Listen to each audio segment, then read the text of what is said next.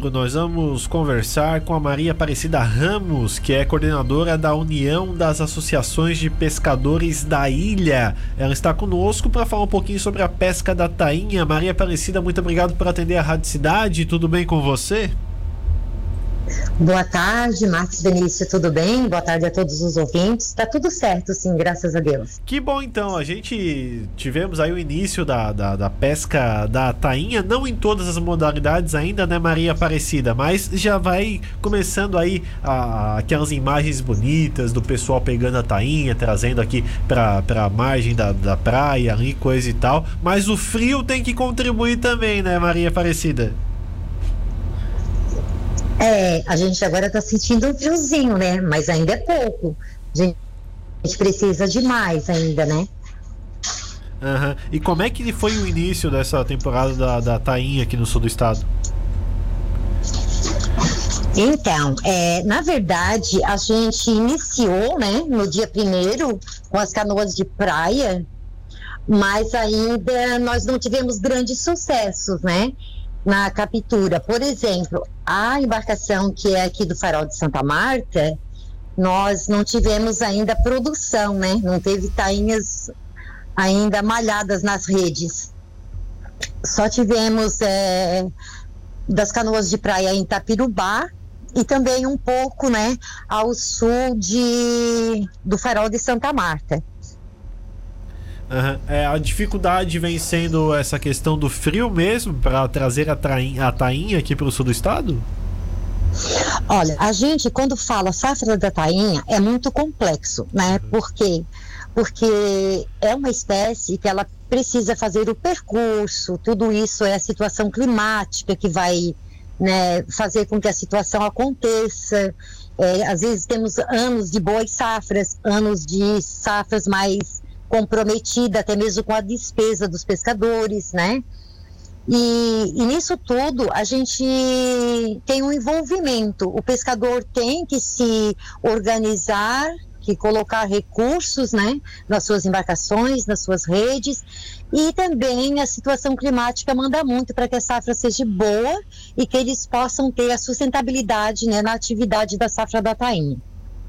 Aqui no Farol de Santa Marta, nós temos, né, no cabo onde a gente está localizado, nós temos somente uma canoa de praia, mas em volta nós temos outras no Camacho, né?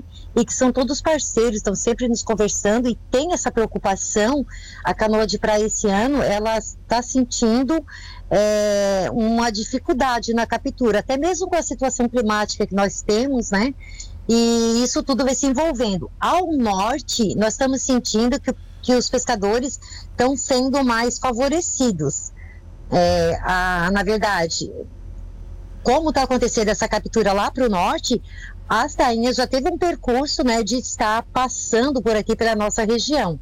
Aí depende de ter um mar também bom, depende de tudo, de tudo isso para que eles possam estar tá fazendo essa captura, né?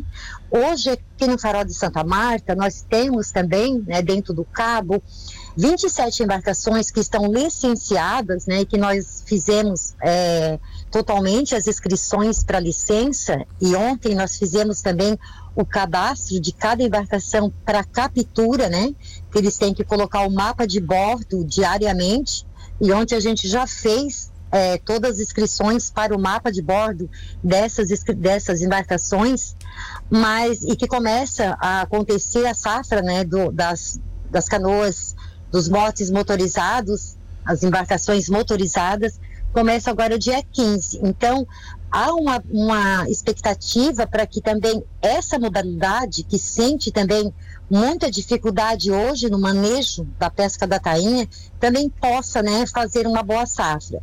Visto que essa modalidade motorizada artesanal, ela hoje está caracterizada em, em em um termo né, de entendimento sobre essas embarcações, que são as embarcações que estão mais localizadas aqui no município de Laguna e Jaguaruna, que são embarcações menores de 10 AB, que são embarcações boca aberta, que não tem aquela proteção de casaril, né, diferenciada das do norte, que tem todos esses casarios e são mais, né, uma, umas embarcações maiores porque a lei mesmo diz que a pesca artesanal é reconhecida a embarcação até 20 AB, e com isso traz um prejuízo para essas embarcações que são menores, porque a cota hoje da pesca artesanal inclui né, essas duas modalidades da, de embarcações, tanto as nossas que são menores, dos nossos pescadores, quanto a do norte, que são embarcações maiores e de casaril. As embarcações menores, elas ficam menos tempo, então todos os dias elas voltam, né? Para vocês estarem compreendendo e os ouvintes também estarem compreendendo a situação. E essas outras embarcações maiores, elas ficam de 10 a 15 dias no mar e estão disputando a mesma cota que hoje está né, à disposição para a pesca artesanal. Oh. Então, além de a gente ter essa expectativa de querer que eles tragam a tainha emalhada nas suas redes, nós temos a preocupação também dessas leis, né? Nós estamos botando um documento sobre isso dentro de Brasília agora nessa semana, falando tudo isso para a próxima safra, né, como pode ser organizado tudo isso, compreendido a cada território pesqueiro e as situações dos pescadores na realidade, na cultura que eles vivem, né? Temos uma preocupação também, Marcos, e aos, e aos ouvintes, né, da Rádio Cidade, não é não é esconder a ninguém, eu acho que todo mundo já está sabendo isso que eu vou falar agora. Nós estamos com dificuldade grande com a Barra do Camacho e por isso os nossos pescadores tem passado muito é, situações financeiras difíceis, né? E o Covid, ela, ele traz uma preocupação para dentro dessa aglomeração, porque querendo ou não, são 10 a 8 pescadores dentro de cada embarcação. Sim. E, e, nós também tomamos um pouco de cuidado sobre isso, temos uma preocupação. Então, no sábado, na sexta-feira, nós estamos entregando álcool gel lá para os pescadores do Farol de Santa Marta. Ainda não temos grande quantidade, mas já ganhamos doação, né? E vamos fazer isso na sexta-feira também, com orientação para eles, para que também não seja, né? Eles possam fazer atividade, mas não correr esse risco do Covid que está espalhado, né? Pelo mundo todo e a gente sabe que nós também sofremos aqui.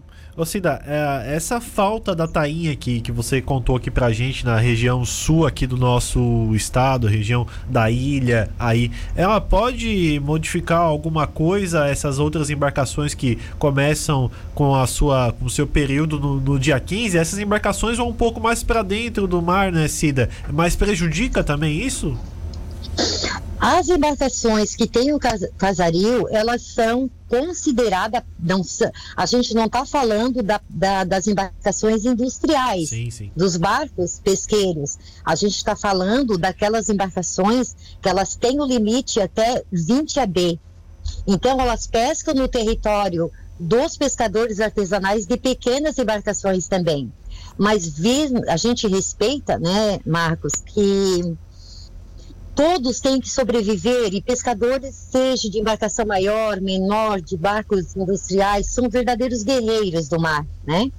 É, só tem que ser visto, às vezes, alguns ajustes das, nas leis, tipo, se a cota para essas embarcações menores, ela ficar diferenciada, né, para embarcação menor, então eles não vão sentir o prejuízo de estar junto com essas embarcações, sabe?